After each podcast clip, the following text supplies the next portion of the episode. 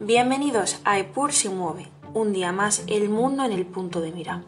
Soy Julia García y hoy hablaremos de la crisis en la que se ve sumida Perú, cómo el anterior presidente trató de imponer un autocoup y cómo el sistema político hace muy difícil que esta inestabilidad llegue a su fin con la nueva presidencia de Dina Boluarte, primera presidenta mujer de la República Peruana. Este plan estaba condenado al más estrepitoso fracaso. El presidente Pedro Castillo anunció por televisión de la forma más inesperada la disolución del Congreso y la instalación de un gobierno de emergencia. En otras palabras, un golpe de Estado. El presidente de la República declaró que el Congreso estaba trabajando para dinamitar la democracia y arrebatar el derecho de elección de los peruanos, además de querer aprovechar y tomar el poder que el pueblo les dio. Justo una hora después de la declaración de Castillo, 12 ministros y la propia presidenta del Consejo, Betsy Chávez, anunciaron su renuncia al gobierno de Pedro Castillo. Tal anuncio hizo que rápidamente el ejército, parlamento, ministros, medios de comunicación, empresarios e incluso sus guardaespaldas se posicionasen en contra de este plan, a sorpresa de los peruanos, completamente acéfalo. Pedro Castillo esperaba recibir asilo político en la Embajada de México, pero se quedaron atrapados en el denso tráfico de Lima, siendo rápidamente entregado a las instancias policiales un grotesco final para el primer ministro. Este intento de autogolpe, el 7 de diciembre, llegó con una disolución por parte del presidente de la República, que estaba a punto de considerar un recurso de acusación en su contra. El presidente anunciaba la formación de un gobierno de emergencia excepcional, la próxima redacción de una nueva constitución por un Congreso constituyente electo y la posterior celebración de nuevas elecciones anticipadas. Este autogolpe, frenado ese mismo día por la negativa del ejército, la Corte Constitucional y su propio gobierno, ha hecho historia. De hecho, la votación sobre la moción obtuvo 101 votos a favor de la misma de los 130 miembros del Congreso.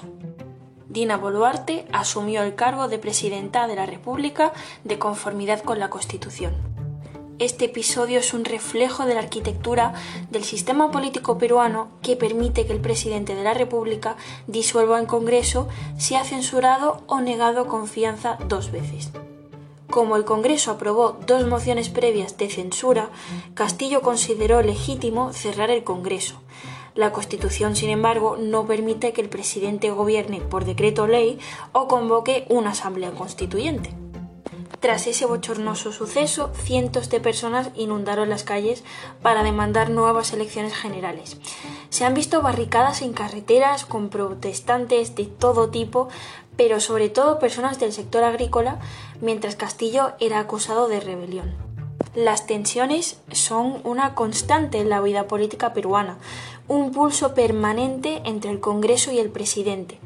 Esta situación se remonta al nacimiento de la Constitución Política del Perú, aprobada en 1993, que establece que la presidencia de la República queda vacante por permanente incapacidad moral o física declarada por el Congreso.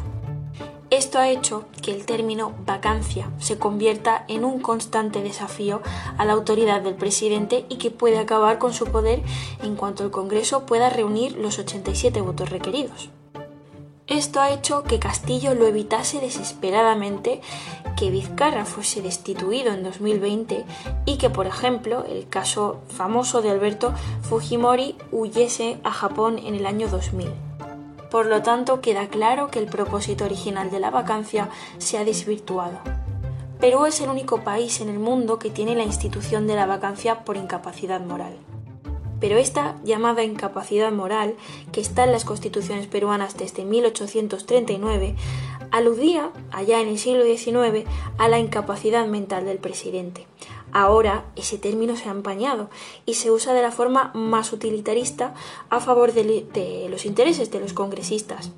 Se usa mucho el término inmoral para destituir a un presidente, algo poco concreto pero recurrente y un aspecto que parece sacado del libro Vida líquida de Bauman. Perú además experimenta una incipiente fragmentación de sus fuerzas políticas. el Parlamento, al estar formado por muchos grupos pequeños, llegan a estar más centrados en intereses particulares de grupúsculos de la sociedad que en crear un grupo ideológico sólido generador de programas ambiciosos, algo que no solo genera mucha inestabilidad en el ejercicio del gobierno, sino también en su mera existencia. De este modo vemos cómo el sistema político peruano se configura como una rareza en uno de los sistemas políticos latinoamericanos. En Perú, el presidente es elegido directamente por los votos del pueblo en las elecciones, pero la existencia de la vacancia ha permitido un mecanismo discrecional para destituir al presidente que no existe en otros países del mismo ámbito geográfico, como hemos dicho. Por supuesto, el presidente peruano retiene algunas competencias que no lo dejan 100% a merced del Congreso, lo que nos hace entender el porqué de esta permanente tensión entre el Ejecutivo y el Legislativo. Castillo recurrió el pasado noviembre eh, al Congreso, supuestamente porque este mismo le había negado la confianza por su posición contraria a una ley sobre los referéndums en el país como hemos mencionado, una segunda negativa le hubiera permitido disolver la Cámara. Pero el Congreso negó que se hubiera producido siquiera esta supuesta primera y recurrió al Tribunal Constitucional que le dio provisionalmente la razón. Fue la última batalla entre el Congreso y Castillo. Y ahora, aunque el poder se renueve encarnado en la nueva presidenta, hay muchos motivos para pensar que podría ser tan efímero como los anteriores. Dina Boluarte inauguró su mandato llamando a un cese de hostilidades hacia el Congreso y a constituir un gobierno de unidad nacional. Pero aunque hoy la mayoría de congresistas hayan votado por tumbar a Castillo y convertirla a ella en la nueva jefa del Estado, no está claro que vaya a contar con los apoyos necesarios para formar un gobierno estable. Por ejemplo, vemos de forma bastante evidente que Boluarte no cuenta con apoyo en el legislativo.